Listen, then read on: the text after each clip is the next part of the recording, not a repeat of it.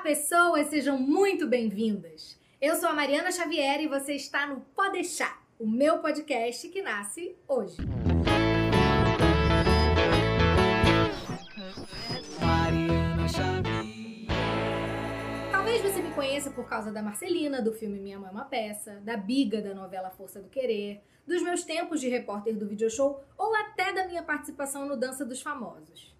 O que você talvez não saiba é que eu tenho já há alguns anos um trabalho bem consistente na internet, focado principalmente em questões de autoestima, desconstrução e combate a todo tipo de preconceito. Pensando em ampliar ainda mais o alcance desse trabalho, eu resolvi virar, além de youtuber e instagrammer, podcaster. Ai, eu tô me achando tão chique. Então, o que você vai ouvir aqui no Pode Deixar a partir de hoje é uma versão em áudio do conteúdo em vídeo que eu produzo para as outras redes. O que significa que se você quiser escutar tudo o que eu tô falando aqui e ainda ter o bônus de olhar pra minha carinha, é só acessar no Instagram, arroba Mariana Xavier Oficial, ou no YouTube, canal Mariana Xavier. Esse primeiro tema pode soar meio estranho, porque eu tô falando de uma vida digital pregressa que talvez você desconheça. Mas acredita em mim, ele é bem importante para você entender como e por que eu vim parar aqui no mundo dos podcasts. A informação pré-requisito para você pegar o bonde andando, mas conseguir sentar na janelinha é: o meu canal no YouTube existe desde dezembro de 2016 e estava parado desde novembro de 2019. Ele está voltando à vida hoje, junto com o Pode Deixar. Então senta, que lá vem história. Foram longos meses longe para reorganizar os meus pensamentos e, sobretudo, respeitar os meus processos emocionais. Digamos que eu tive uma espécie de aviso prévio dessa pandemia. Eu percebi desde o final do ano passado que eu precisava botar a máscara, mas era para respirar. Sabe aquelas instruções de avião que em geral a gente nem presta muita atenção? Despressurização da cabine, máscaras de oxigênio cairão automaticamente sobre suas cabeças. Puxe a máscara para liberar o fluxo, coloque-a sobre o nariz e a boca, ajuste o elástico em volta da cabeça e respire normalmente.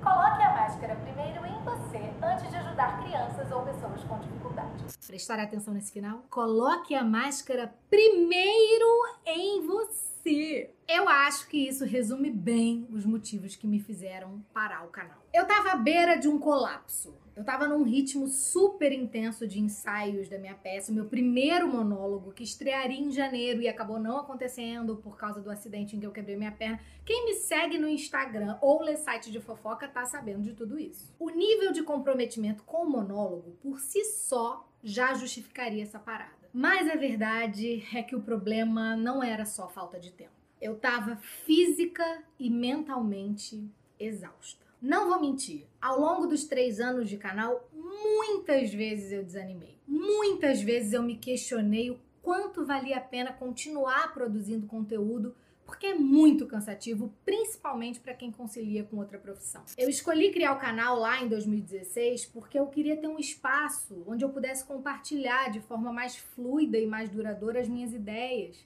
porque eu sentia que aquilo fazia diferença na vida das pessoas e ajudava a dar sentido para minha vida também. Só que nos últimos tempos eu percebi que eu estava mais preocupada em ajudar as pessoas do que em manter a minha própria sanidade. Eu comecei a perceber que eu estava me sentindo extremamente sufocada, extremamente cobrada de ter que ter sempre uma opinião, ter sempre alguma coisa incrível para dizer, de toda semana ter que ter um vídeo. E eu tava a ponto de surtar tentando fazer esse nível de expectativa conviver com a minha ansiedade, com a minha incrível habilidade para procrastinação. Eu via o tempo passando e a palpitação vindo. Ai meu Deus, ai meu Deus, eu não tenho vídeo para a próxima semana. Ai meu Deus, o que, que eu vou falar? Eu preciso falar alguma coisa. Não tinha vídeo porque, paralelamente a tudo isso aqui, a minha vida de atriz continuava acontecendo.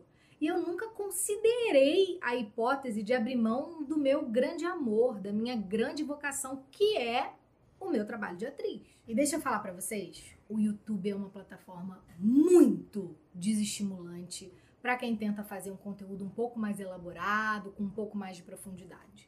Se você não se dispõe a viver em função da plataforma, virar refém dela, fazer produção em série, postar vídeo todo dia, de manhã, de tarde, de noite, você não tem retorno, nem financeiro e nem de alcance numérico. Há muito tempo eu já abri mão dessa ideia de que o YouTube me faria ganhar dinheiro. que ele seria uma parte fundamental do meu sustento. Seria ótimo se rolasse? Seria ótimo se rolasse. Mas depois de entender como funciona o terrível vilão moderno que atende pelo nome de algoritmo, eu já tinha desapegado desse objetivo. Eu deixei para lá essa ideia de ficar rica às custas do YouTube e comecei a olhar para o meu canal como, como a minha ONG, sabe? Como o meu serviço de utilidade pública. Só que já que não é para ganhar dinheiro, eu queria pelo menos que esse conteúdo feito com tanto amor e afinco chegasse para as pessoas. É demais pedir isso. Mesmo bombando na carreira de atriz, graças a Deus, eu continuava tirando do além tempo e energia, me empenhando para criar bons conteúdos, para trazer bons convidados, para produzir coisa de qualidade. E a sensação que eu tinha era de que o custo era completamente desproporcional ao benefício. O número de visualizações estava completamente incoerente com a quantidade de inscritos do canal. A gente vai broxando. E aí, quando somou com outras coisas da vida, como a peça, por exemplo, que é um projeto ultra importante e ultra desafiador para mim, eu pensei, cara, agora é a hora de eu dar uma pausa nesse canal. É uma questão de sobrevivência. Não sei quando eu volto. Sinceramente, não sei nem se eu volto. Falando agora, assim, parece até que foi uma decisão fácil, né? Mas não foi. No início eu me senti bem culpada de parar. Eu ficava pensando, meu Deus, mas e as pessoas que gostam dos vídeos, que dizem que se sentem ajudadas por eles? Ai, mas depois, depois a culpa se transformou num alívio, mas num alívio tão grande por não me sentir naquela obrigação toda. Mas aí eu me consolei pensando, cara, foram três anos de canal. Tem conteúdo à beça aqui, conteúdo legal, a que as pessoas vão continuar tendo acesso, elas vão continuar sendo ajudadas, eu vou continuar ajudando de certa forma com os meus posts no Instagram. Mas o peso de toda semana ter que ter alguma coisa para falar realmente tinha deixado de ser um prazer e começou a me fazer muito mal. E depois disso, milhares de outras coisas aconteceram, né? Quebrei a perna, fiz cirurgia. Quando eu tava começando a ficar bem, veio a pandemia, que mexeu com todo mundo, que tá mexendo ainda, né, gente? Porque não acabou. Sempre bom lembrar. Fato é que com a quarentena vieram muitos aprendizados, muitas reflexões. E aí começou a me dar vontade de de novo compartilhar isso, de fazer vídeo. Só que justamente por tudo que eu aprendi nesses últimos meses, é que eu não quero mais voltar para esse lugar do peso, esse lugar do sufocamento, esse lugar do tem que fazer. Isso eu não quero. Primeiro porque eu sempre soube que eu nunca fui digital influencer né? Essa nunca foi minha profissão, eu sou atriz. E como qualquer pessoa, só que com números um pouco maiores, eu acabo sendo influenciadora, né? Porque é isso, eu digo que todos nós somos influenciadores em algum nível. Nem que seja nos nossos pequenos círculos, com os nossos amigos, com a nossa família, com os nossos colegas de trabalho. O que a gente fala e como a gente fala impacta a vida das pessoas. Por isso é que eu digo que a gente tem que ter tanta responsabilidade sobre as ideias que a gente espalha. A gente precisa ter consciência consciência de que tipo de mensagem a gente está escolhendo ser influenciador.